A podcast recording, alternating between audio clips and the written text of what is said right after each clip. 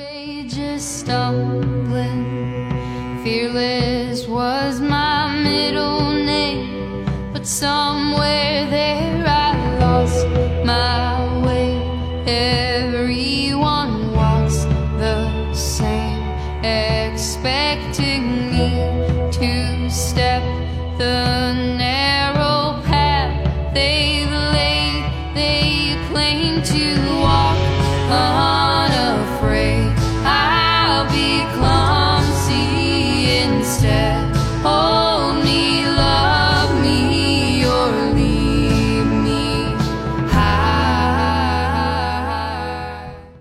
家收听我们最新一期的秋后算账节目，我是雨薇。那今天跟大家聊一聊创造职业的这个话题，我们邀请了老朋友丁丁。丁丁，要不要跟大家打声招呼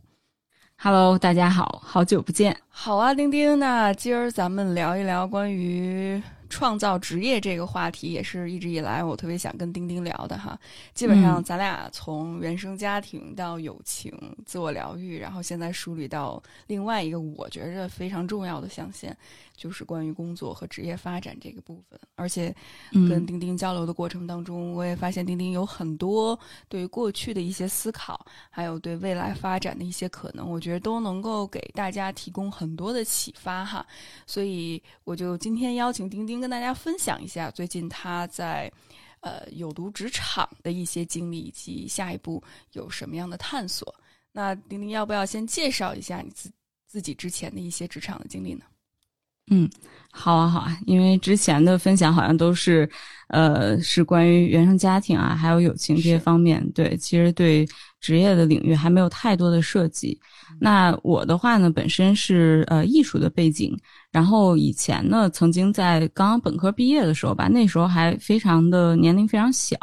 然后也没有什么想法，所以那个阶段其实我是曾经在家里的安排下，然后在体制内工作过一段时间，然后后来很明显就是觉得不太行，然后呢又辞职，辞职之后呢，我去香港读研，然后依然还是读回我的相关的专业吧。然后后来呢，毕业之后就进入了艺术行业，然后在艺术行业做了几年之后呢，就是也是出于呃一些行业的这种限制吧，或者说进入到了一个我觉得比较瓶颈期的一个阶段，然后呢，我就又转型到了教育行业，主要是做产品。那那个时候呢，我这个公司等于说它是没有艺术相关的产品的，所以后来我在这个公司是从零到一做了一个相关的产品，并且去负责整个的这个产品的呃业务和业绩。然后这一做又是差不多五年左右的时间，在这个过程里边吧，经过了两年多的一个考虑，还有一系列的这些准，在去年年底的时候，我终于决心辞职了。所以现在呢，我是开始更专注在心理疗愈相关的一些内容的创作，然后包括今年上半年呢，我也会开始去受训。之后，我是计划转型成为一个比较 focus 在关系啊，然后还有创伤，然后还有体感疗愈这几个大类方向的这个教练。那听起来这个职业跨度还是挺大的哈，丁丁，嗯。我觉得你的职业经历也特别的丰富，所以我我我其实挺好奇的，就是你在这些看似从比如说国企到读研，再从读研到从事艺术行业相关，然后从艺术行业要转到呃咨询的这些过程当中，你看到有没有一些比如说共通性，或者是嗯。是什么会让你在这些不断的跳跃的过程当中，最后找到这个疗愈的这个工作的呢？我比较好奇。嗯嗯嗯嗯，对，就是我我觉得我的确是这样，就是我的职业的特点好像就是每一段的经历跨度都是非常大的，但是呢，我觉得对于我个人来说，就是它都是有有一些可迁移的一些能力的一个内在的联系。呃，当然可能第一段不太有，因为第一段一个是时间确实过于久远了，然后而且当时是在体制内的一个状态，这个等于说基本上我觉得算是从我读完研究生出来之后吧，就是我的工作经历也是相当于是清零的一个状态了。但是从那之后呢，就是我觉得我是经历了很多比较系统化的职业化的训练，呃，比如说一开始可能在艺术行业，因为艺术行业我最初入行是在香港，然后整个也受香港的整个的职场的环境吧，和职场的这种非常呃专业的这种氛围的影响。所以我觉得我是经历了一个非常好的一个职业化的训练，然后还有包括可能在这其中还锻炼出来了销售的能力，还有沟通的能力、写作呀，然后以及这种 multitasking，呃，这些能力都是在艺术行业里边去有一个积淀了。然后后来呢，到了教育行业里边呢，我又开始去做产品，那又帮助我去建立了一个整体的这种产品的思维。然后，并且以前的这些能力呢，其实也都完全能用上。因为其实当时做产品的话，沟通协调的这个量还是非常大的。然后，包括我需要搭建整个的产品的系统，对内和对外的沟通，然后还有我整个的这些团队啊什么的。所以说，这个又帮助我进一步的去锻造我的这种沟通能力，还有呃多任务处理的能力。然后包括我后来又对整个的业绩负责啊，然后对销售的能力也是呃进一步的一个锻炼吧。所以我觉得其实这些能力对于我来说都是一个呃就是互相联系的。当然，可能就是心理的这个领域呢，心理咨询这个领域呢，对于我来说是。嗯，这么多年吧，一直都非常感兴趣的。虽然跟我的专业可能有一定的跨度，但是我第一次去呃做心理咨询，其实已经是十几年前的事情了。呃，非常年代非常的久远，因为那个时候就是国内的整个心理咨询还是处在一个我觉得真的是刚刚萌芽的一个阶段。我那时候也是在呃北京的一个比较还算比较正规的一个机构，然后遇到我第一个咨询师，就我觉得这个事情对我的影响也挺大的，对我未来就是后来去选择各种各样的职业或者做出各种各样看起来没有太多关联的选择吧。因为那时候在我有限的这种视野里边，我的第一个心理咨询师，呃，对于我来说是有一点像一个人生的 role model 的这样的一个角色。那他是呃。他应该现在可能差不多五十多岁的年龄，然后那个时候可能跟我年龄差是有个十几小二十岁，嗯，那他他当初是这个外科医生，然后呃，就我觉得呃，外科医生本身就是在医疗的行业就是一个金字塔尖上的一个位置。但是呢，他因为种种的原因吧，后来就在可能九十年代，然后就呃就决定辞职，从医院的体系里边跳出来，呃，去到了外企。然后后来在外企又做销售啊什么的，好像做的也还不错。然后呢，又从外企跳出来，又开始去学习整个心理咨询的这些体系进行受训。然后后来又转成了心理咨询师。那在我认识他的时候，他就已经是那个机构里边比较资深的咨询师了。然后这之后呢，就是我们经历了一个比较短暂的一个合作的时期之后，他又去到了加拿大。然后一方面是带着他的孩子去学习，然后另一方面他也自己重新去学习。然后在这之后，他又转成了一个大厨，是在当地的一个餐厅里边去做这种负责东方文化部分的这些美食。然后后来，呃，反正在我前些年吧，就是跟他零散联系中，又得知他就说他可能下一步会准备去学开直升飞机，所以就是我觉得，在我那个阶段，就是遇到的这样的一位女性吧，对我的影响还是挺大的。当然，虽然嗯，现在再去回看的时候，那段咨询关系，其实我觉得呃，可能也有一定的问题，就是它有它的局限性。但是我觉得呃，对我。就是对于我对心理咨询这个行业去发生兴趣，然后以及去不断的去发掘我自己就是热爱的这种领域吧，还有就是下一个阶段我想感兴趣，然后想要去为之付出的领域，其实都产生了比较大的影响。对，所以说我也是一直觉得，嗯，自己是一个不太走 寻常路或者不太走那种寻常职业路线的人。虽然在每一份工作中，我可能付出的都还是非常多的，对，但是一旦我决定想要往下一步去走，决定要去进行下一个转向的时候，我也都是非常坚定的。嗯嗯，我觉着丁丁你分享特别给到我一个启发，就是因为传统的职业发展路径，大家都会觉着我学什么我就干什么。然后我在这个领域里面，我有一个职业发展路径，就是从一个初出茅庐的一个，比如说做教育培训的，从一个入入场的新手，然后到一个很专业化，然后包括再往上走，可能走关于管理的岗位，就是在一个公司当中或一个领域当中，你是不断往上爬的。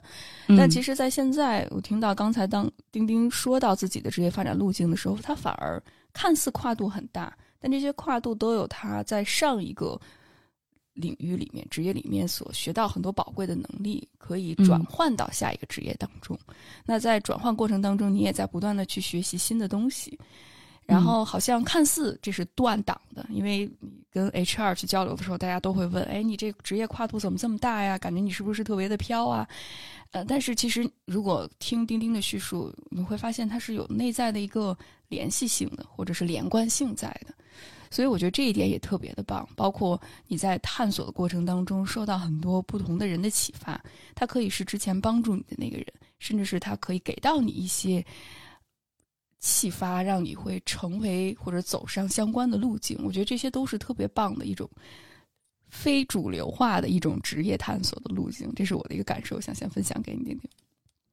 嗯嗯，对，是这样的。就其实我觉得，就是可能呃，表面上看起来我一直在转换一些行业呀，或者是我的一些工作的内容，但是呢，其实我觉得，就是当我从之前从艺术行业，然后转换到教育行业的时候，其实我就是呃带已经带着就是之前的一些积淀，然后转换到了一个新的公司。那到了那个公司的时候，其实确实我当时刚进去的时候，职位是一个比较呃 basic 的一个职位吧。呃，然后也是通过我自己的争取，就是因为本身我觉得我就是一个对工作非常有兴趣、非常有我自己的热情的人，所以我是希望能够在工作中去获得一些意义感和价值感。所以后来呢，通过争取，我就是基本上可能入职几个月之后，然后正好见到了我的直属 leader，因为那时候我们还不在一个城市。然后见到他之后，我就是也是跟他就是表达了类似的意思。然后，呃，那他也是觉得，哎，那其实这个是一个机会，因为之前可能公司也没有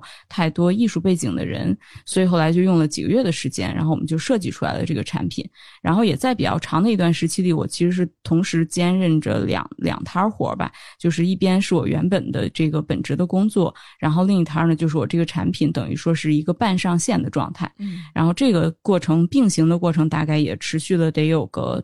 大半年左右，就工作量其实还是挺大的。然后后来呢，是呃大半年之后，整个判断下来，觉得这个产品可以独立的去上线。然后所以后面就是整个产品独立去上线，我就彻底的转到了这样的一个方向。所以我觉得很多时候就是你自己一方面带有可迁移的能力，另外一方面就是机会也是靠自己去挖掘的吧。就如果说有想法的话，我觉得其实主动去争取一下，然后后面呢，其实自己会有更大的一个发挥的空间。所以这个一直是我工作的一个理念，就是我会比较愿意自己去争取到一些新的机会，或者是给自己找到一些新的可能性。嗯，是的，而且听起来，玲玲虽然你是在一个公司里面再去做产品，但其实已经开始了这种创造性的工作，就是如何能够让一个产品去上线，然后并且你带有自己的一些个性或者是自己的一些想法。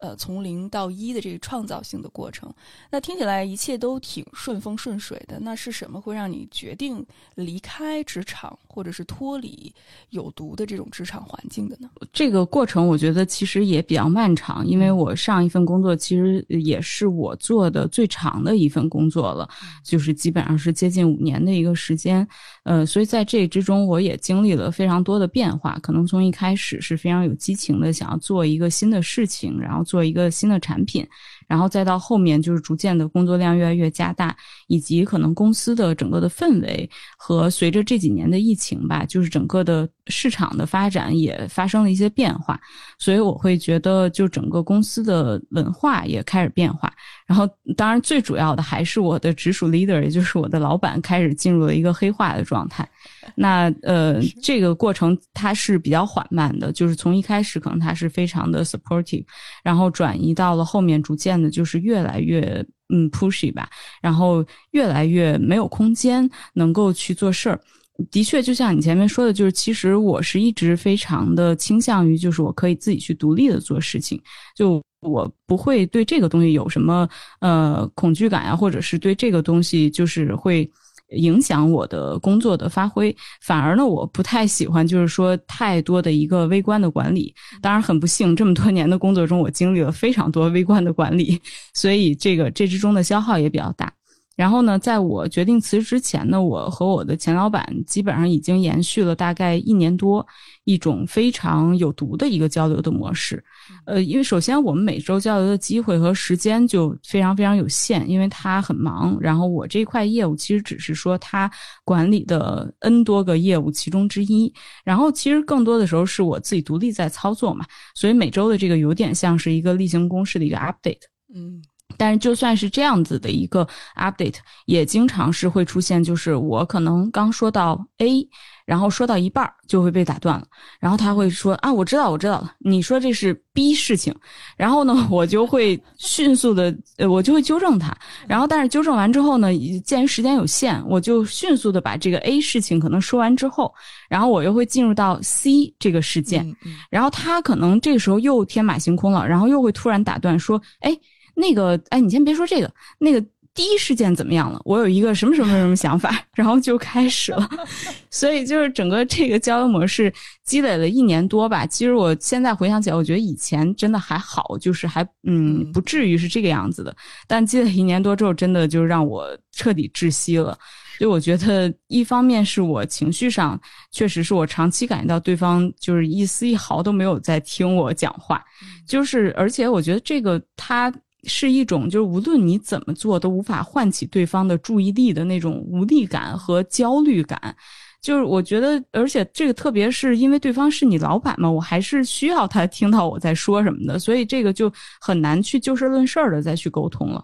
然后另外一方面呢，的确，因为我长期独立的去做这个事情，所以我也真的是发自内心的觉得这个交流没有任何意义。它本来就是一个形式上的汇报了。那说白了，专业领域的业务，他可能还没有我了解的多。然后加上他没有办法有哪怕一两分钟的专注的注意力去听我把话讲完，所以这个交流的过程就变成了真的是我向下兼容的过程。本来可能我自己可以正常决定的事情，那出于这种 update 的存在，那跟他的汇报过程中还要再反复的解释，而且这并不是单纯的一个就事论事，而且很多时候呢，他可能还会涌现出很多的焦虑，还有灾难化的思维等等情绪。就这个这个过程本来就是很简单一个过程，它就会变得很艰难。是，就好比说，可能我去跟他提到某一个马上就要承担的 case，嗯、他这个过程可能就是说已经都 OK 了，只是差比如说传回来签个字啊什么的，传回来个合同，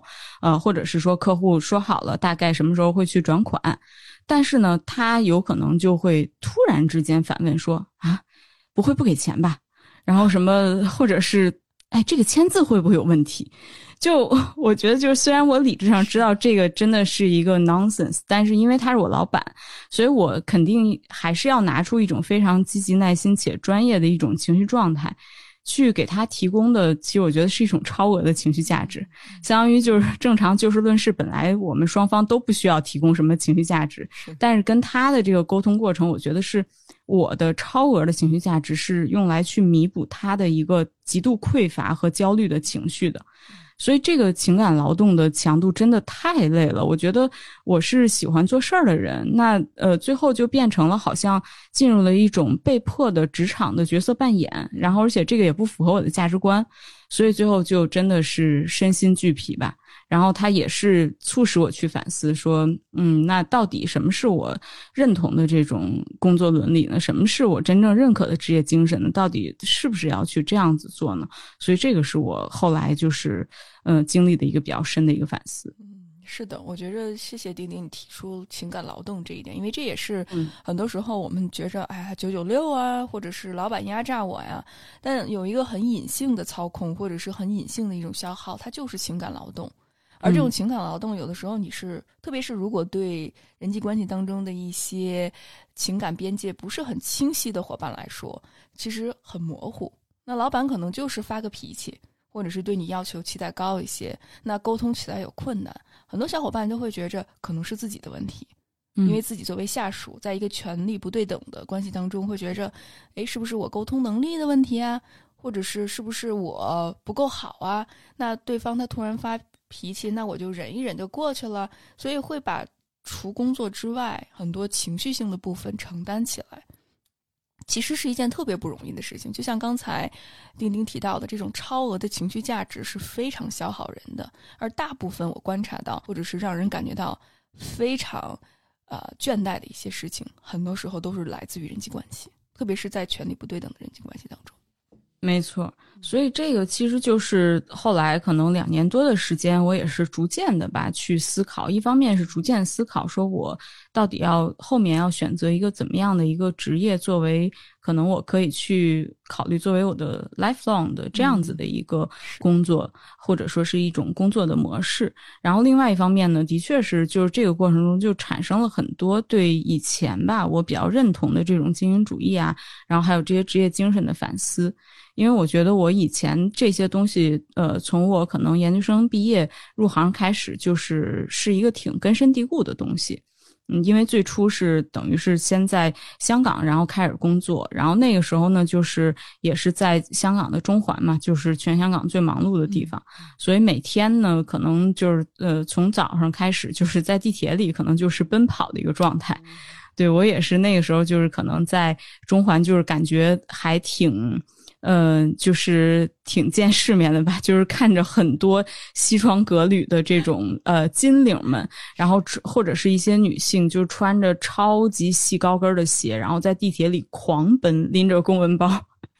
所以，对，所以当时就是我，我也是觉得。挺 fancy 的，就是觉得我也要成为其中的一员。然后我那时候甚至就是每天早上是边走边吃早餐，因为就是太忙了没时间，所以可能就是在地铁里买个面包啊什么的，然后一边走，然后也是穿的呃，就是比较呃，反正起码是比较体面，需要符合这个画廊的一些 dress code 吧。然后，呃，甚至是忙起来的时候，可能就一天就是也没有时间吃饭啊什么的。但是那时候都觉得这些都是值得的，都是就是我在成为精英的路上需要去做到的。而且呢，还有一个特别重要的一个价值观，就是那个时候可能在香港的职场里，我就学到就是 never get getting personal，就是。呃，任何的事情都尽量的吧，去就事论事，而不是说你去把它，呃，就是太 personal 的去看待。呃，当然这个我觉得有一定的好处，就是的确是让我学会了在职场上是专业性、专业度是压倒一切的。就只要你用专业度去说事儿，永远都是最有力度的。但是呢，另外一方面。就是的确，就是我们刚才说到的这些问题，就是忽视情情绪的问题，很有可能就是会在这种 never getting personal 的这个路上越走越远，然后人也异化的越来越强，就是已经变成了一个机器化的去工作的这样的一个模式。加上以前的工作，特别是在艺术行业的工作，就是我们对于整个的外形啊，然后你整个的气质谈吐的要求都是非常高的。那那个时候可能，呃，我还是一个实习生的时候，然后看我当时的呃画廊的经理去面试其他的实习生，就会无情的因为对方穿的不够，嗯，不够艺术而被刷掉。但是到了后来呢，逐渐的，就是呃幕墙的环境里边待的时间久了吧。然后以及自己的价值观越来越稳固之后，我就会觉得这个东西是有问题的。是是，你这么说，我突然想起来，前两天我和一个就是他在时尚杂志行业里面的一个朋友聊天儿，嗯，然后他就跟我说，就是他们那个整体的文化，我觉得跟丁丁你说的挺相似的哈，就是你穿什么衣服，他就真的就会找你衣服上的那些细节上的点。比如说我裤子没有熨平，或者是我衣服上晾的时候有两个包，就是他都会因为你衣服上的这些瑕疵去攻击你。他说最就是奇葩的是，他有一次去见客户，他带上一个劳力士的表和不带劳力士的表去见客户，那个客户对他的态度是两个样子。然后，并且他就时间长了之后，就习得到这种感觉，总是有人在盯着自己去挑自己毛病的这种被内化的一个模式。到最后到什么程度，就是他出门倒垃圾、遛狗，都得穿的特别的得体。然后回到家之后，因为北京天儿不是冷吗？他都没有办法忍受，我不知道丁丁你会不会受不了哈？就是秋裤跟外裤一起脱，他说他完全受不了，他必须得先把外裤脱了，然后熨好、晾好，然后搭在那儿，然后再把秋裤脱了，就一点一点。他说这叫职业素养。我听了之后，我说那我在你面前，我可以秋裤、外裤和袜子一块脱。嗯，太有意思了，这这我确实有点 get 不到。我觉得好像时尚行业的职业素养总是跟秋裤联系在一起。特别是在北京，对对对对对，需要一个需要穿秋裤的地区。呃，但是的确，我觉得我就刚刚你说的这个 case 让我特别有同感，因为艺术行业其实真的跟那个时尚行业还挺像的，有一些部分挺像的，就是它完完全全会因为你的外形和你的气质而去 judge 你，就这个是一个。呃，还挺严重的事儿，而且以前就是我在，嗯，在香港的时候，当时也是刚刚转正啊什么的，反正整个人就非常的小心翼翼，然后每天上班都很紧张，生怕自己就是哪点儿做的不够好。然后后来有一次，就是我还专门跟我当时的经理就是探讨过穿衣打扮的问题，因为他也是一个呃非常嗯非常美丽优雅的一个 CBC，他就是加拿大出生的这个香港人，对，然后后。后来呢，他又回到香港工作，然后所以就是我们还会，我还会专门去跟他请教，就是这种 dress code 呀什么的。然后他当时就是呃跟我说了一个点，就我当时也很认同。他就说：“哎，其实你有没有看过一句话，就是说你想成为什么样的人，你就先穿成这个样子。”就是这个就是非常典型的就是 fake it till you make it 这个理论。的一个具象化，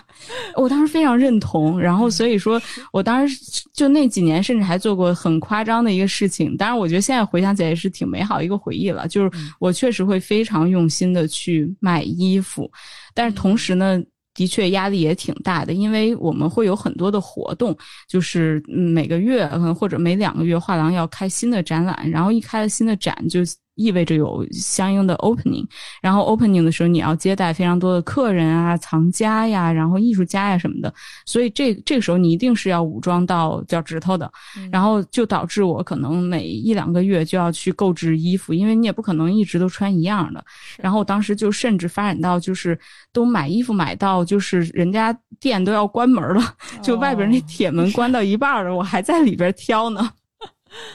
然后，而且我就是专门会去，呃，就是花很多时间自己在家去搭配这些东西。然后我还专门做了一个，就是呃，dressing diary，在我的那个电子笔记本里边。然后，所以当时就是会去这样子去花心思吧，去做这些事情。当然，的确，后来这个也帮助我，嗯，就变得在艺术行业里，可能从形象啊，然后到我的做事儿什么的，都非常的，呃，非常的契合。这个行业所需需要的人才的那个状态，嗯嗯，我觉得真的，如果从职业发展的视视角来看的话，丁丁是一个做事非常认真、非常专业的人，但我相信这会对你的心理也好、身体也好，多少都会产生一些影响。那当你意识到，哎，好像在教育行业的工作，呃，就是虽然你做的很好。但是我相信，这种提供超额的情绪价值肯定会对你的身心会产生影响。那是什么会让你决定可能慢慢要去离开这个行业的？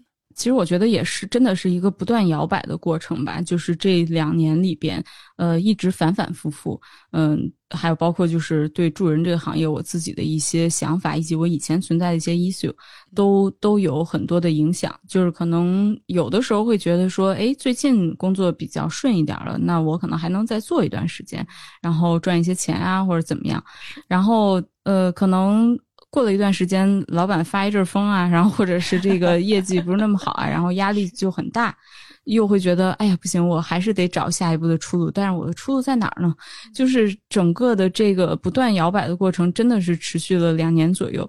后来呢，就是其实这几年我每年的业绩都是在刷新新高，因为我觉得只要是按我的一个做事情的这个标准，然后以及我产品的口碑，在我管理的这个时候是还是非常非常不错的。就是甚至有很多的人都是因为呃知道我在管理这个产品，可能才愿意过来去购买我们的服务啊，或者怎么样。所以就是其实是整个是一个向外面看起来是一个向好的状态吧。但相应的呢，也的确就是我自己从个人生活到经历到情绪，都是在工作的领域吧，是越来越无力，被绑定的越来越深的状态。而且就是这个整个的虽然业绩一直在刷新，但是我的人手是没有增加的。嗯，就是作为公司来讲，它可能还是希望就是降本增效，也是这两年的一个大环境的一个嗯最最主要的一个趋势吧。是，所以说我一方面又要做不断的在。呃，在自己原来的基础之上去再创新高，然后同时呢，也没有更多的人手，那这就意味着，就是我如果还想再增长的话，那我就还要再付出更多的时间。但我已经就是几乎没有任何时间了，嗯，所以在我之前探索的时候，就是我觉得还挺艰难的，就是因为那时候我已经开始想要自己去做一些内容啊什么的，包括因为这几年我们也一直在合作去做一些阶段性的分享，然后后来呢，我也自己开了播客去做自己内容的时候，就真的觉得已经很疲惫了。呃，因为我平时的工作基本上从从周一到周日就没有太多的时间是能够去彻底的放松的。呃，总会有一些事情是让我不断的去绷着这根弦儿，也确实总有一些事物是周末的时候也要去处理的。然后同时呢，我又想做自己内容，所以说我当时做内容，所我这些稿子啊什么的，基本上都是在上下班的出租车上写的，就是这样子的一个状态。所以或者偶尔有时候上班的时候有一点机会摸鱼的话，我可能会写一写。那后来我就觉得这个已经完全的不 make sense 了，就是如果再花时间，我还要再花哪儿的时间精力呢？我已经快被榨干了。对。对，然后后来特别是去年吧，去年一年真的挺挺艰难的，因为新冠之后我的身体状态非常差，这个也是因为之前的积累，就本身已经长期在一个高强度、快节奏的一个工作下，我肯定已经处于一个亚健康的状态了。然后后来又来了新冠，就是毫无疑问的，我就是肯定会对我的整个的免疫系统啊什么的造成比较大的影响。就是新冠之后就经历了长时间的后遗症。基本上去年一年我都是在 后遗症之中度过的，然后特别是就是我持续了有半年的这个头晕的状态，它没有那么剧烈，但是真的我就是呃，并不是间歇性的，而是我每天从醒来就就是一个晕晕晕乎乎的这样子的一个状态。但是我是走路啊什么，我能走直线，就是其能能正常的 生活，在这个状态之下，然后我依然就是在去年到下半年的时候，业绩依然超过。同期就是前一年的同期，但是我那个时候自己也觉察到了吧，就是如果再坚持到年底的话，嗯，我肯定就会 burn out，就是呃，肯定就不行了，已经是在边缘了。所以也是基于这些吧，而且后来整个生活啊各方面都没有办法平衡了，我最后就发展到已经连洗衣服的时间精力都没有了。然后，所以最后就是特别奇葩的，就是我离职之后才发现，我曾经比较喜欢穿的一条工装裤，就不知道在什么时候，就是在反正是我上班期间，然后就在大腿的位置有一块巨大的油渍，真的还挺大的，但是我没看见。然后我还就是那段时间还经常穿着那个裤子去上班，就这个就可想而知我当时的精神状态已经什么样子了。然后最后就是也毫无疑问，那条裤子就废了，因为已经彻底洗不出来了。是是哇，真真的，我听到过很多伙伴就是聊到在职场当中那种连轴转的这种状态哈，丁丁。嗯，我我记着我有一个之前一个朋友，其实他是做网红经济的，嗯，他就一直也是跟你这样的工作节奏，甚至他是得二十四小时，因为网红他对接资源，包括处理网红。他有点像是个私人助理，又像在做一些资源上的对接的工作。他说他有有一次突然意识到，在坐出租车上的时候，突然看见旁边的那个树已经发芽了，然后他的那个他就觉着我在干什么，就是我已经完全都不知道季节的更替。我好像完全生活在一个真空的，就像一个机器一样运转的过程当中。后来他也是身体上出现很多的问题，比如说干眼症啊，然后包括头晕啊，包括颈椎的问题，就一系列的。一看他并不是那种严重的病，但就是压力太大了啊，以至于他身心都已经处在一个完全耗竭的这种状态之下。所以他也是花了很长一段时间看中医啊，调整啊。但这个东西确实。我觉得你的身体，包括你的情绪和感受，一直在告诉着你，你的这种状态是否 OK。所以真的听起来很辛苦，而且我相信，肯定就是你在告别之前创造过的东西，包括可能无论是这个产品也好，或者是经济收入也好，但现在慢慢你准备放下之后，真的不是一件容易的事情。就整个的这这种过程吧，这种告别的过程，可能从艺术行业是当时对我的震动是比较大的，因为那个是我从小学习的一些领域啊什么的。然后后来到教育行业呢，其实我就是觉得说，嗯，这个工作可能相对来说我没有像以前那么那么的有 passion，然后但是又有做事的空间，所以我感觉好像情绪上能保持一定的距离，相对来说能够比较的平静一些，或者是能够比较情绪稳定一些，去做一些呃有实际意义的事情。但是当然到最后，我觉得还是可能跟我现阶段追求的价值感是有一定的偏差的吧。然后加上整个的这个系统，它是非常有毒的。然后所以呃，但是系统有毒的同时，的确我得花一定的时间和精力去告别。所以也是那个时候，就是嗯，就很有启发，就是我了解到了 quiet quitting 啊这些概念啊什么的。所以就花了大概有半年的时间，就是开始去实践这个事儿，也就是差不多是去年的上半年左右吧。呃，上半年到年末的这段时间。然后就是慢慢的去告别，因为的确从一开始去想这个事儿的时候，就算我觉得这个环境非常有毒，但是我当时的想法就是这个产品是我从零到一做出来的，我觉得，嗯，让我去选择斩断这个或者去辞职，真的接受不了，就是很难去接受我把自己已经成型的产品搭建的已经很完善的产品就这样。嗯，就这样拱手让出去，这种角度，这这样的一些想法吧。然后后来也是多个角度去慢慢的去考虑，然后以及呃，特别是自己健康的角度啊，然后以及我自己疗愈的角度，还有我希望能有更多的精力能够给到我自己的生活，然后包括跟我家人的这些关系的一些重建上边。所以说呢，最终就是让我决心去彻底的拆除这个有毒的系统，也的确是最后也确实彻底协调不过来了吧，崩了。对，是是，我只是好奇哈，您这这突然想到一个点，因为很多伙伴都说，就是特别是感觉到金钱上似乎有一些不安全感在，嗯，无论是很多。经常说的什么月薪上瘾啊，嗯，或者是感觉不允许自己休息，可能休假的时候都会考虑，哎，我损失了多少钱？就是这个安全感的部分，特别是金钱上的安全感的部分，这个你是怎么处理的呢？嗯，其实我觉得非常现实的，就是只要你没有了收入，固定的这个收入之后，我觉得多多少少作为一个成年人都会有一些压力的，这是。非常非常现实的，我觉得没有人能够理论上来说吧，就是调整到说我每天一点收入没有，然后我觉得我安全感是百分之一百，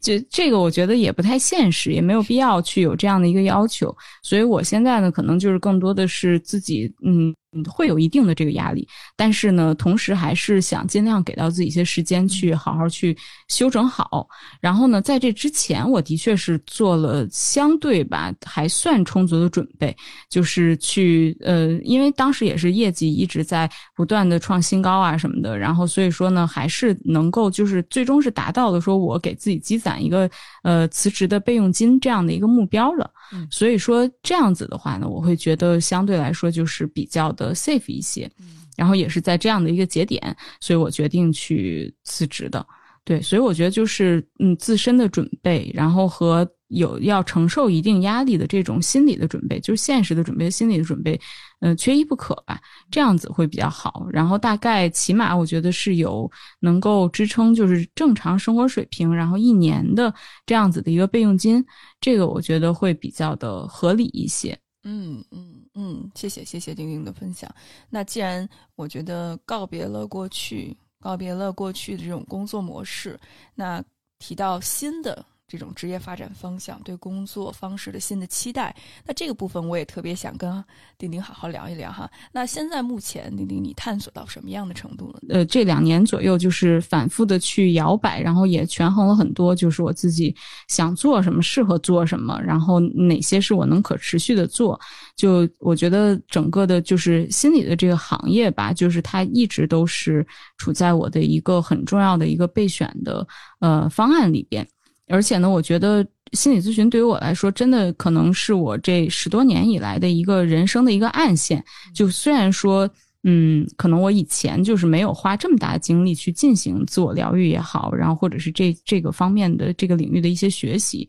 但是这十多年，其实我也是一直在就是比较，嗯，比较高密度的吧，去关注这个行业，呃，从国内啊什么的这些的发展，然后以及信息的这些更迭，所以我觉得它就是对我的这种浅层次的影响是很大的。然后加上我以前就是第一次开始去做咨询，非常非常早，嗯，对我的整个的这种就是对于咨询的这个认识吧，影响的也是比较早期的。而且我觉得我好像从小对这个事儿的接受度就特别高，就是我从小可能就会觉得，就是很小的时候我就会觉得，就我知道了有心理咨询这个东西之后，我就觉得，那如果说一个人他有一些心理的问题，或者是呃有一些情绪方面的一些困难的话，那就应该去用这种相对来说比较科学、比较合理的方法去解决呀。就所以我对这个事儿好像就天然的没有那种。嗯，羞耻感或者是排斥感吧，我就觉得这个事儿是一个非常自然的一个行为，所以它对于我的就这种影响就挺大的。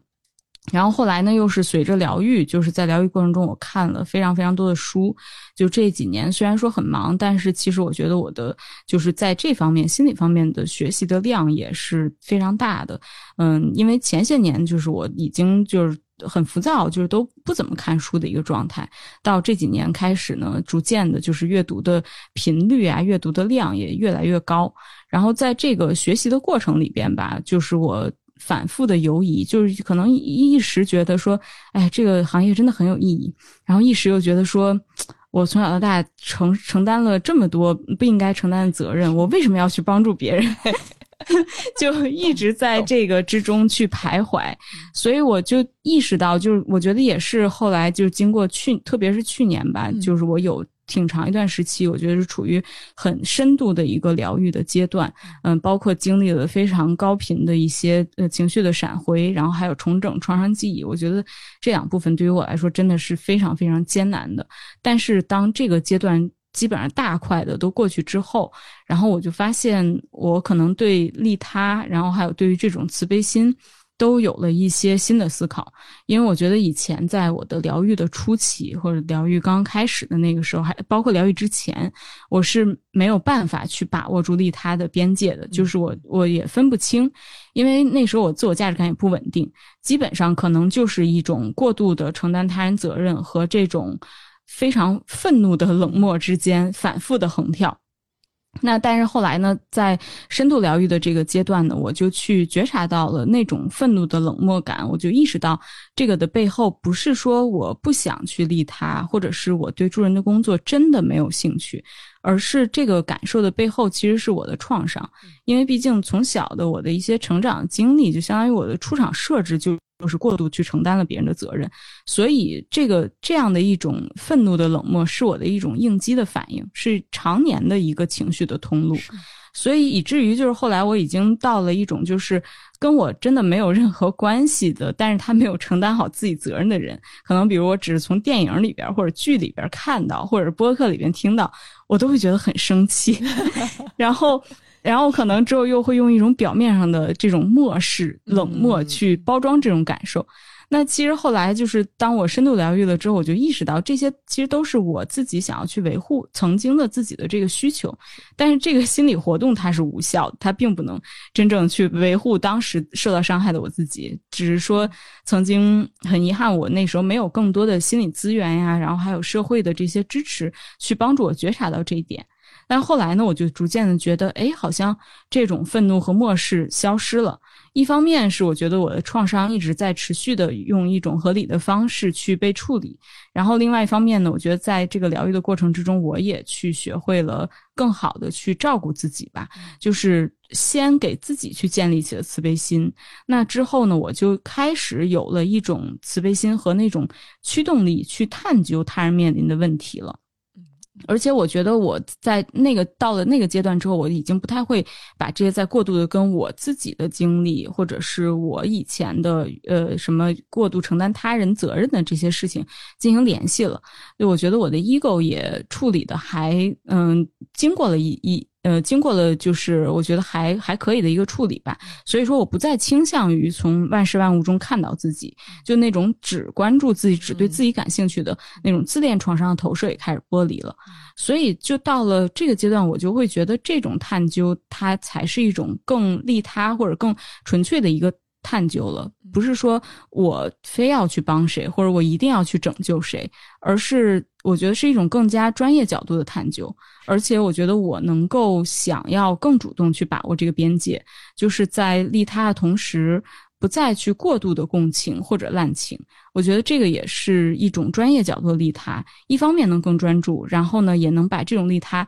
跟我的实际生活所分开。嗯，是的，我觉得这种。利他主义，特别是有边界感的利他主义，特别的重要。因为很多人想成为咨询师，也是因为可能从小到大被，就像你提到的出厂设置一样，嗯，要去关怀别人，要关注别人。我觉得，首先这是一个，你可以说它是一个你的劣势，但同时也是你被训练出来所形成的一种技能。嗯，对，对，你怎么更好的去使用它？我觉得也不用像刚才丁丁说到一竿子打死。呃，你可以更好的设立边界，去更好的使用这种技能。但同时，我觉得很多情况下，大家可能会想的比较简单，就觉得，哎，我共情能力强，我就可以成为一个咨询师。但很多时候，就像刚才丁丁你说的，我很认同这一点，就是那种共情，它其实是一种自恋的投射。比如说，我经历过有毒关系，所以我想做辅导有毒关系的咨询师。那我看到所有有毒关系的人都仿佛看到了之前的我自己，我就想把他们从那种困境当中拯救出来。这其实是一个大忌，嗯，你就会发现他不改变，你会很愤怒，呃，你会从他身上看到自己的那种无力感，你会把你自己的议题带出来。所以我觉得这是挺不容易处理的。就像刚才丁丁提到的，只有把创伤梳理好了之后，才能够更好的。用一个相对来讲比较专业或者是客观的视角去帮助到来访者，甚至来访者可能有的时候会说：“说你太理性了，或者是你怎么不共情我，不理解我。”但时间长了，你就会发现，如果过度共情的话，它看似是一种对于他的那种理解，甚至是我听到有些来访者说：“我的咨询师跟我一块哭，或者是就觉得哎，我太不容易了。”但是时间长了之后，就会发现这种过度的共情，其实很多时候会成为一种控制。嗯，对。嗯，就会期待落空的那种自恋的投射。嗯，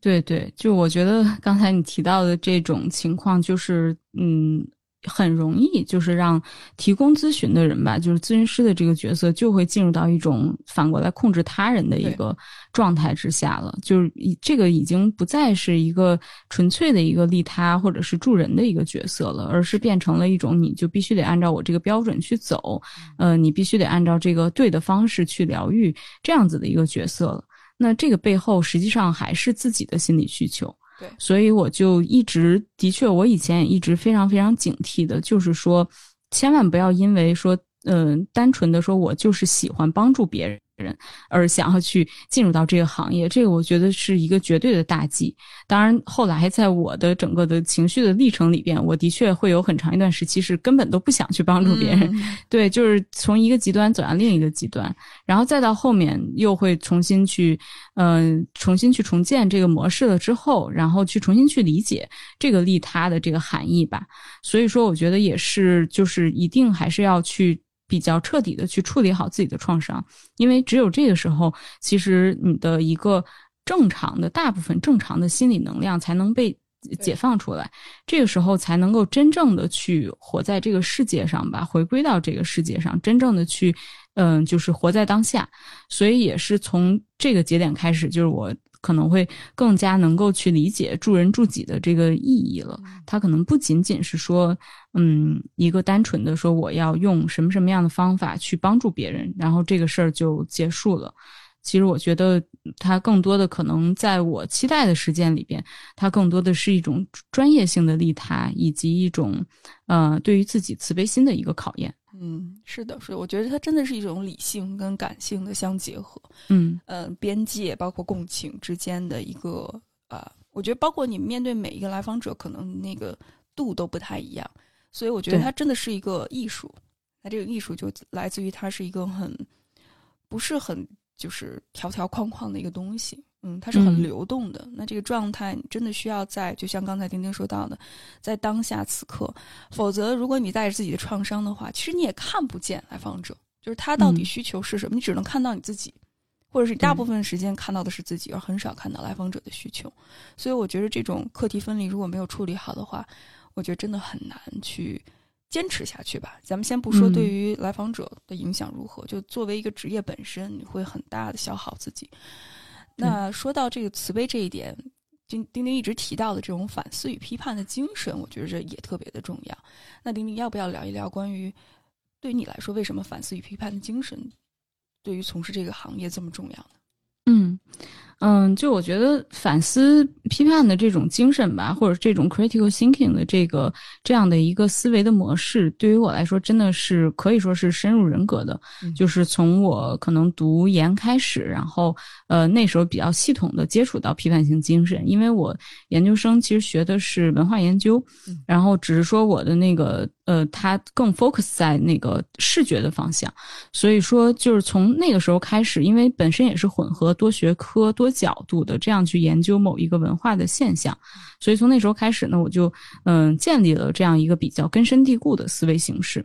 那但是后来呢，到了工作之中，我就会发现这个就有了非常非常多的割裂。是呃，因为从小就是学习艺术，然后对整个的这个行业呀，然后还有就是很多的艺术创作啊、艺术家、艺术作品，其实我都是有很多的憧憬和光环吧。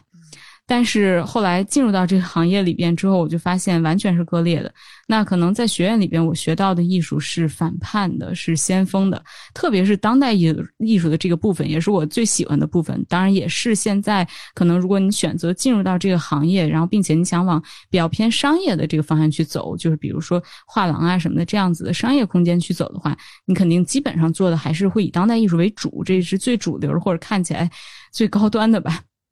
那当我真正走到这个里边之后，我发现啊，我的工作可能百分之九十五都是跟艺术没有关系的。这个也是当时可能我跟我的一些同事啊，或者甚至包括我的一些 leader 的共识。然后大家也会私下探讨这个问题，因为都是很热爱艺术的人。那我们最终的共识就是。就是靠那百分之五的不仅有的艺术部分，然后我我就是靠这个东西，对，是可以支撑的。然后这个工作还是有意义的。就这个真的是我们当时私下探讨非常非常现实的一个问题，就是一起去制造幻想。那 对，就 so sad。所以说，这个就是这种学院和现实的割裂是非常非常深的。然后，特别是在商业的环境里边，我是我也有很深的愤怒，就是因为那时候我觉得看到很多作品。让我觉得非常沉浮，特别没意思。但是，呃，我我的确我不理解这个艺术的价值在哪儿。但是呢，我的职业的外壳要求我，你必须要非常娴熟的去处理任何的这些艺术品的交易和展示，然后还有这其中包含的艺术家的社交啊、藏家的社交啊一系列的。所以，这个我的确是可以做到的。但是我的内心呢，就非常的。分裂，有时候呢，我就会觉得自己非常喜欢自己的工作，因为我是时刻的觉得自己都跟艺术在一起啊，这不就是我从小的梦想嘛？然后特别是有很多我小的时候非常仰慕的一些艺术家，然后随着我在艺术行业不断去跳槽，然后从小的机构，然后跳到大的国际化的机构之后，然后小时候仰慕的那些艺术家，到最后都是我的一些合作的对象。就觉得在幻想的支撑下，我会觉得天哪，这就简直是梦想实现了。但是呢，有的时候又会觉得自己的工作非常痛苦，因为它几乎就颠覆了我的价值观。然后我自己觉得我的内心始终是有态度，所以最后我下决心离开的时候呢，我就做了一个决定，我就觉得，嗯，之后可能做不做艺术对于我来说已经不重要了，就更多的是我内化了一种艺术的态度。这个我觉得是我从小就是学到的吧。我觉得我完全可以在任何类型的工作中去践行艺术，去创造，然后在我自己的生活中去践行这些东西。嗯，并不一定说我非要在一个怎么样光鲜的机构去，嗯、呃，再去实现所谓的这种艺术吧。所以这个我觉得是当时就是呃最对我来说挺核心的一个反思。然后呢，后来就是对于心理行业也是，就是我觉得因为嗯，我的咨询的虽然说之前的密度不是很高，但是历史比较长。然后呢，我也一直是非常关注这个行业。我觉得我自己成长轨迹其实真的是也深受这个行业发展影响，因为以前其实一直都有就是疗愈的需求，但是我始终都找不到一些比较好的一个信息的来源吧和一些途径。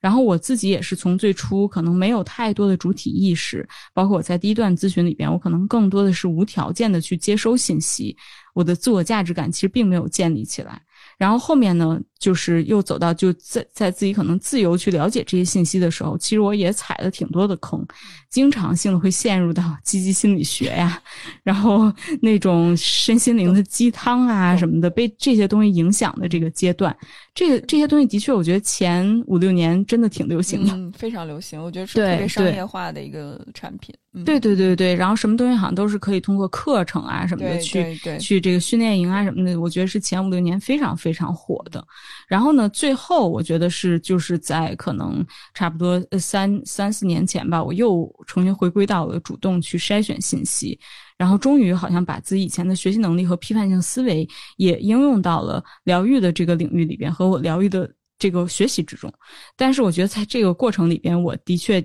一直都有很深的一个愤怒，因为我曾经自己就是一个非常迷茫且混乱的疗愈者。那我是切身的体会到了这种高质量信息获取和筛选的一个难度。当然，的确，这个我觉得公平来说，跟十年前行业的这个发展状况也有关系。这些年的话，还是有了挺大的变化。现在信息的壁垒已经就是降低了很多，虽然还是很高，但是还比以前要降低很多了。那但我觉得我看到的是，这个行业它有巨大的信息差，然后以及资本关系存在着非常大的不平等，包括现在有的时候还会被爆出来各种严重的伦理的问题啊。然后包括就刚才我们前面提到的，说可能咨询师他没有处理好自己的议题，他自己都还没有做好 ego work，然后在咨询中其实都是完全是他自己的一些投射，然后或者是即便不是这种情况呢，那有一些我看到一些 case 是说他可能过分拘泥于学院里的知识，然后在现实中，在他的实务的工作中去套用，就产生了一种非常刻板的咨询方式，说我。学了一个什么什么理论，我要在我这次咨询中在你的身上去实践一下，就是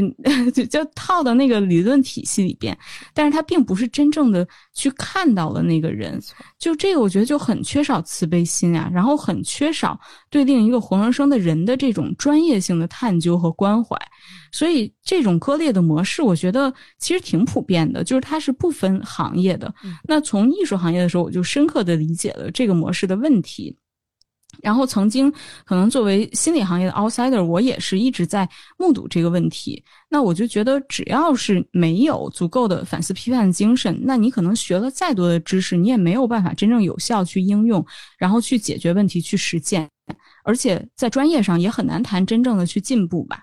所以说我我是觉得，就是可能我不能说自己能改变什么，但是我觉得我可以从自己的实践之中，从自己做起，去身体力行的去。嗯，去践行这一点，我可以做到的是，我可以可以去不断的去呃做我自己的 ego work，去放下 ego，而且我觉得真的是实践中的学习才是一个真正的学习吧。嗯，这个也的确，我觉得就是任何的事情都有两面性。我觉得这个也是我从一开始在香港入行，就是受到香港人这种非常严酷的职业训练学到的很重要的一课，也是我至今都非常非常认可的一课，就是对专业度的这种追求。也正是因为就是我一直都。比较在意这个点，所以也是能够让我在之前的呃公司里边，就是即便我可能呃其说起来对老板付出挺多情绪劳动，但其实我已经不算是很能融入那个圈子了。我很多时候其实，在整个公司的氛围里是。可以说是非常格格不入的，但是因为我有自己的专业的素养，然后我有强大的业绩支撑，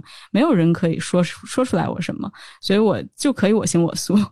所以我觉得就是嗯，专业能力吧是第一位的。那而且现在我也有了更加客观的判断力和我的自我价值感，所以我是想要用自己的想法去重塑我自己理解中的专业精神。是的，是的，我觉着丁丁的分享真的特别感慨。我觉得丁丁你的分享基本上也概括了这十几年吧心理发展过程当中的一些特别主流的一些思想，包括你作为一个疗愈的个体，你自己的一些心路历程。我相信很多小伙伴听完之后都会有非常多的共鸣，包括怎么去筛选咨询师哈。我知道钉钉也做了有关相应的一些具体的内容，大家之后也可以关注一下。我我真的觉得咨询这个行业哈，它很重要，但同时呢，它也很多时候出现的问题，其实在其他的行业当中都会出现。对，就是关于咨询师的 ego 这个问题，而这个 ego 的问题，其实特别是在疗愈的领域里面，因为你涉及到你要去跟他人的 ego 对话，所以如果你自己的 ego 没有处理好的话呢，会非常容易造成二次的伤害。再加上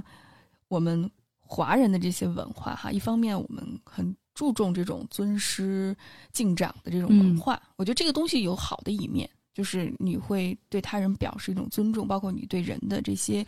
呃，文化呀，包括人的训练，表达一种尊重。但是很多时候呢，我们可能就会忽略了，在一段非常不平等的关系当中，特别是在心理咨询的领域里面，反而是人与人之间如果建立一个平等、坦诚、共情，并且能够很诚实的面对自己，在这样的状态下，人的 ego 或者人的创伤才能够一点一点的发生转变。但凡有一点，就是我告诉你你应该怎么做，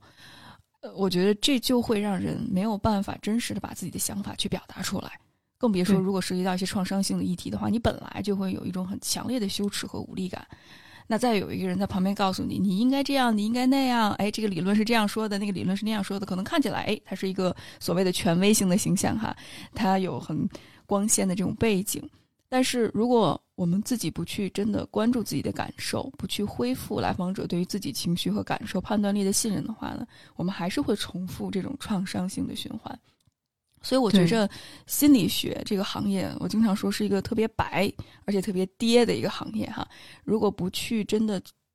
带着批判性的思维去看、去思考的话，真的很容易会陷入到特别。无助的这种境地里面去，嗯。嗯嗯嗯，对对，我完全认同这一点，因为呃，虽然说我前面提到我第一位咨询师是对我就是产生了很深的一些职业方面的一些启发，或者整个人生路线上的启发，但是呢，呃，从现在的 review，我不得不就是去承认这一点，就是嗯，我觉得嗯，那段咨询是有非常大局限性的。嗯，而且可能也跟那一代咨询师就是整个的风格啊，还有他们的学习模式什么都有关系。因为我在当年也是会去呃管对方叫老师啊什么的，就是也是这样子，好像是抱着一个学习的态度。然后，而且的确，我觉得最大的问题就是经过了咨询之后，我的自我价值感反而没有建立起来，呃，反而是经常是咨询之后，我会觉得。天哪，为什么我这么傻呢？就是啊，为什么好像很多道理在对方呃说起来都是这么的容易，轻而易举，但是你就是悟不到呢？呃，现在我就是经过了这这么长久的一个疗。疗愈和信息的筛选之后，我就意识到它问题其实是非常非常大的，就是这些东西也不是靠悟的，而是靠实践的，而且可能咨询师在这个过程中给给予我的这个真正的共情和支持是不够的，所以说才导致就是自我价值感反而在咨询之后好像变得更低了。嗯。更加自我怀疑了。那我不是去听课的，我其实是去本身就是重建自己的，所以这个这个就非常非常的有问题。而且我觉得在那一代的，嗯，就是整个的前前一代吧，就是咨询的这个模式里边，就女性主义的这个视角几乎是没有涉及，没有，几乎没有，对，几乎没有涉及。但现在也不是一个必备。对，但是我觉得非常的重要，就是而且我觉得可能也是随着这几年的疗愈，就是我自己对女性主义的学习吧，就自然而然的我可能就会把女性主义纳入到我自己的思维系统里边来了。可能在以前就是接触女性主义或者说这方面觉醒之前，嗯，我也会倾向于不觉得这个跟我有什么关系，但是现在呢，我是觉越来越觉得说这个对于我来说已经不再是一件。呃，需要去思考的一个事儿了，因为我自己就是一个女性，那我不关注女性主义，谁关注女性主义呢？我觉得这个是一个再合理不过、再天然不过的事情了。但是在觉醒之前，的确，我的真实想法也是，这个东西可能这么大的东西跟我的生活有什么关系呢？就是也是非常真实的另一个层面的想法了。那而且我是觉得，在这个时代，就是。真的无论男性女性吧，就是在面对疗愈，还有去面对自己创伤的过程里边，女性主义绝对是一个不可回避的角度。它也是一个涉及到跟自己的关系，还有跟亲密关系，还包括原生家庭关系的一个非常核心的点。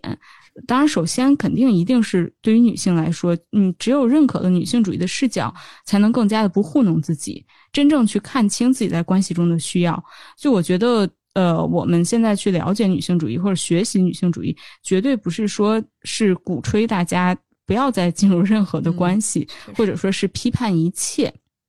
而是说，如果你看清了这些东西之后，然后你再去主动的选选择一个关系的话，是能够更加根据自己的需要去做出适合自己的选择的。但如果没有这个环节的话，很有可能还没有看清自己真实的需要是什么，然后就在一段关系里边了。那这个就是这两个层次，我觉得是完全不一样的。而且作为男性来说，我觉得就是其实了解或者说认知女性主义，也绝不是一种压迫，嗯，不是说去转为了从一种男权的压迫转向了一种女权的压迫了，而是说其实更有机会能够更好去了解当代的女性在想什么，了解当代的女性她是需要什么的。而且其实对于男性来说，我觉得女性主义也是能够帮助男性更接纳自己的情绪，更好的在自己的关系中跟女性相处吧。所以说，我就觉得这个点也会是我非常非常在意的，也会是我希望在以后自己的职业的实践之中能够去纳入的一个核心的角度之一。嗯嗯，确实，我觉着女性主义视角非常的重要。就我们出场设定其实就是相对来讲是一个男权的社会，包括就这就好像对于我们经常说的，比如说对我们所学的这些资。这种心理咨询的理论也是更多的处在一种很西方为主义的视角当中，所以我觉得这些都是出场设定，所以我们不去把它拿过来去批判，不去看到它时代的一些局限性的话，那我们如何能够更好的帮助我们自己呢？这就好像清朝发出了，就是发展出来一个理论，然后现在用到现实人的社会，肯定会用的一些不释手的时候，对吧？包括我那个时候学咨询的时候也是。纯粹的是以就是北美的这种理念为主，那当我们用到现代中国人的生活当中，不同的背景、不同的阶级、不同的性别，然后包括亚文化，就是你怎么去更好的去呃反思？其实女性主义它更多的是一种理论性的视角，帮助我们看到很多我们看不到的东西。但我特别认同丁丁这一点，就是批判很重要，但批判之余，我觉着实践也特别重要。这就好像刚才丁丁你提到的，你。在学院里面学的东西和现实当中巨大的一种撕裂感，嗯，我觉得这是特别遗憾的事情。就理论其实能够帮助我们更好的去指导实践，实践反而能更好的帮助我们更好的批判理论，这是应该是一个闭环。但很多时候我们只是停留在批判的这个层面，嗯，就是这儿不对那儿不对。当然我比较简化的说哈，呃，那怎么办呢？就是既然我们意识到这个问题的存在，当我们看到了这个问题，我们就把那个问题放在那儿，好像就不存在。啊，然后我就每次说，哎，都是这个问题的错。那怎么去指导我们的自我疗愈？面对男性的这种情感回避，我们怎么去应对？包括女性的这种低自我价值感，我怎么去重建？我觉得这些都是可能咨询它给到我们一个非常重要的实践的一个方式，去更好的落实这些理论。这是我的一些想，对，它就是一个产品。丁丁，这这就是一个产品，就是流水线上，哎，这个产品就看似你好像在批判，但其实现实是什么？你怎么去更好的批判你的批判的理论，也是用理论批判理论，而不是用实践去批判理论，所以非常有局限性了。对对对，其实这个我觉得在女性主义视角应用上也是这样。就是当然我非常非常理解，而且我自己也有这个阶段，就是可能刚刚接触女性主义的时候，然后你你肯定会有非常愤怒啊，或者是刚刚觉醒的这个阶段，有很多情绪的涌现。那在这个阶段，我也是会经常的，就是觉得，呃，就产生一些比较二元对立的一些想法吧。比如就是网上现在很流行的这些男的就是不行啊，或者什么的，反正就是类似于这些的。嗯，就就是从一种呃，可能以前没有觉醒，然后到一种极端的去厌男的这个阶段。但是呢，呃，再到后来呢，我就觉得说。一直这么着去发泄情绪没有意义啊，它也是一个没有终点的事情。对，那之后我们要怎么样去做呢？那作为一个女性，我在这个世界上到底应该如何去自处？到底应该怎么样去找到自己的位置？怎么样去实践我的价值观呢？这个我觉得是很重要的。所以这个就是 让我想到了之前。我看到了吧，一个 case，就这个 case 呢，她就是一个女性的 coach，然后她在情人节的时候就决定说她。不纠结她老公是否送她礼物了，然后她在那天呢就选择跟她自己儿子一起度过了情人节，好像是做了一些吃的呀什么的。嗯，其实她本身是就是她自己的期待，还是说挺希望她老公能够送她礼物的，但是她那就决定用她学到的一些技巧吧，就决定把这个期待拿掉。然后最终呢，她老公确实没有送她礼物，因为她老公那段时间很忙。然后呢，这个女性呢。当时就是提提到，就觉得自己呢，终于不再纠结于她老公的表现了。然后她情人，她觉得属于她的情人节已经过完了。那这个 case 呢，就是我其实看看完之后，我有很多疑问。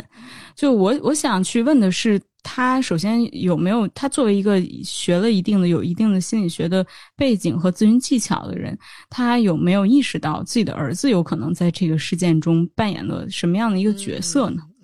然后，而且亲密关系之中这种需求，情人节啊或者其他任何的一个节日送礼物是不合理的吗？而且当他自己的需求伴侣无法满足的时候，这个问题是否有可能在关系中开诚布公的去就事论事的去沟通一下呢？那他提到说自己对老公已经没有了这种情人节送礼物的期待，那我觉得首先值得肯定的是，这听起来似乎是一个。回归了自更加回归自身，然后放下期待，放下向外求的一个过程。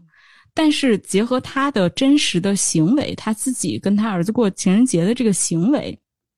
那我想更进一步问的是：这种放下期待是出于已经默认了伴侣或者男性就是无法满足自己的情感需要？而不得不放下的，还是真的看清了自己的需要，觉得情人节要礼物这事儿 OK，对我不重要，我可以在这段关系中把这个事儿直接移除掉而放下呢？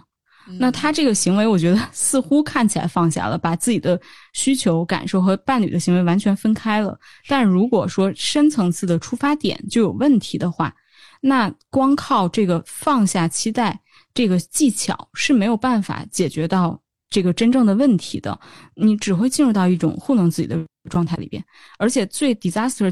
就是说，如果这种技巧带到咨询中，那那就会变成一种助长自恋，然后遮蔽了女性主义的视角，并且最主要屏蔽了自己真实感受的一个模式，好像啊，我这么想了，那就可以无视现实情况，无视对方的状态，然后一切就可以变好。所以我觉得，我想打个问号，就是这个到底是一个真实的力量感，还是一个虚假力量感？嗯，特别是这种在时代的要求下需要去更迭的，这就是会在不管是自己的疗愈里边，还是说，呃，咨呃咨询的这个实践之中，对来访者的治疗之中，会有一种简单化的趋势，就是一种任何事情都能够找到解决的方案，所有的问题都能够得到解答。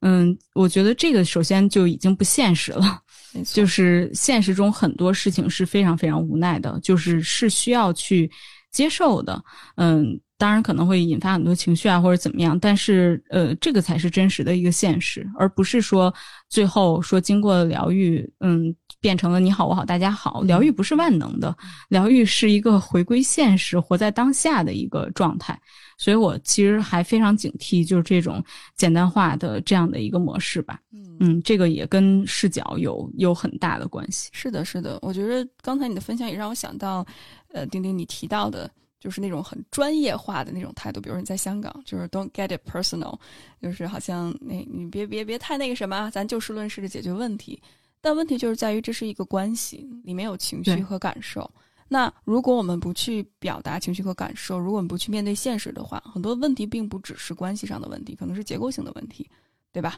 呃，包括如果你的伴侣，当然在这儿并不是说这个例子，比如说你的伴侣确实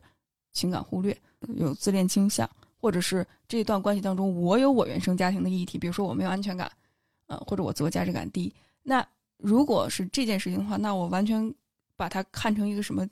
降低期待的问题，或者是沟通的问题，我很简化的把它贴上一个标签的话，那我觉得真的会忽略很多更深层次的一些问题。所以我很认同，就咨询不是万能的，心理咨询有非常多的局限性，所以需要我们随着时代的发展，不断的去更迭。甚至心理咨询它看似是一种理论，它也会随着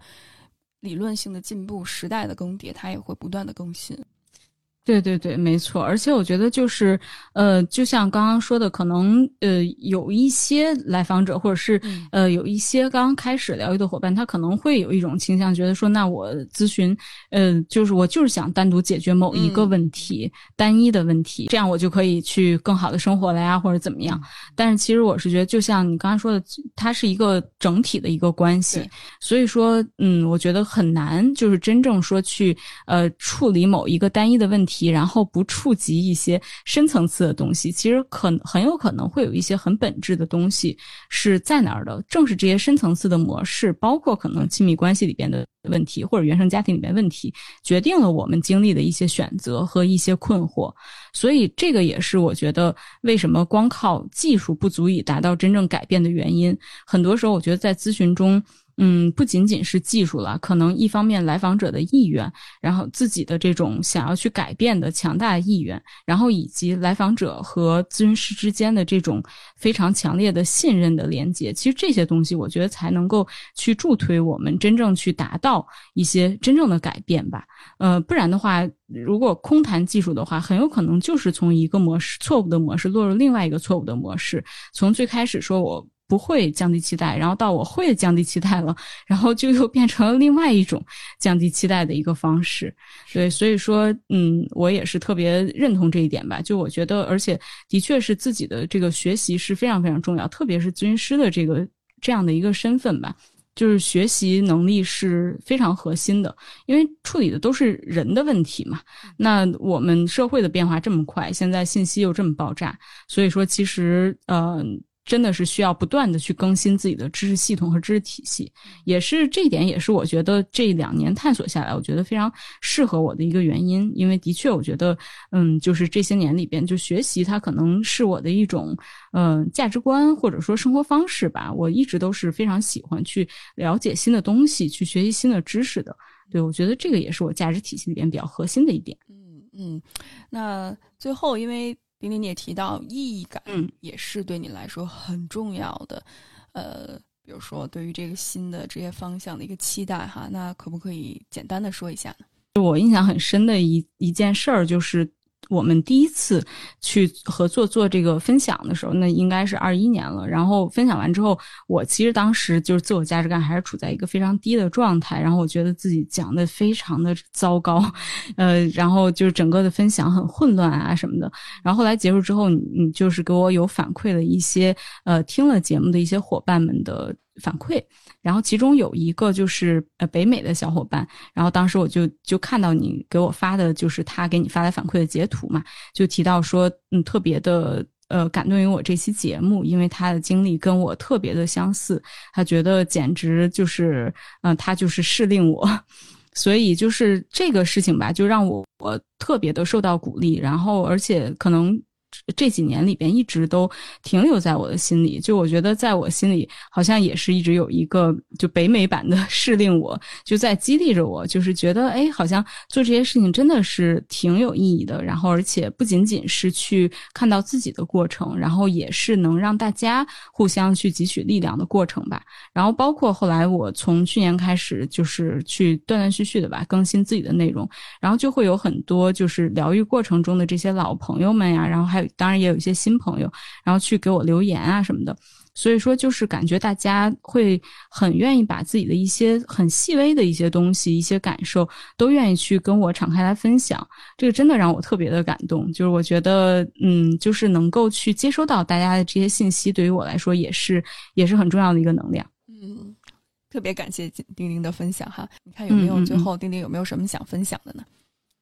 嗯最后的话，其实我就是想说，在这个时代的话，真的，呃，工作的这个议题，对大部分人来说都是一个挺难的一件事儿。无论呃你是有多少年的工作经验，或者说你在你工作的行业里边的能力如何呀，背景如何，我觉得那些都不重要。就是整个的这个行业，呃，整个现在这个时代对人的工作的要求，以及在工作中人的异化。就是非常非常严重的。所以我觉得，如果说大家在工作中有一些困扰，一定要相信自己的感受。这个很有可能是现在这个有毒的环境、这种异化的环境、这个浮躁的时代给我们带来的，并不单纯是一个个人的问题。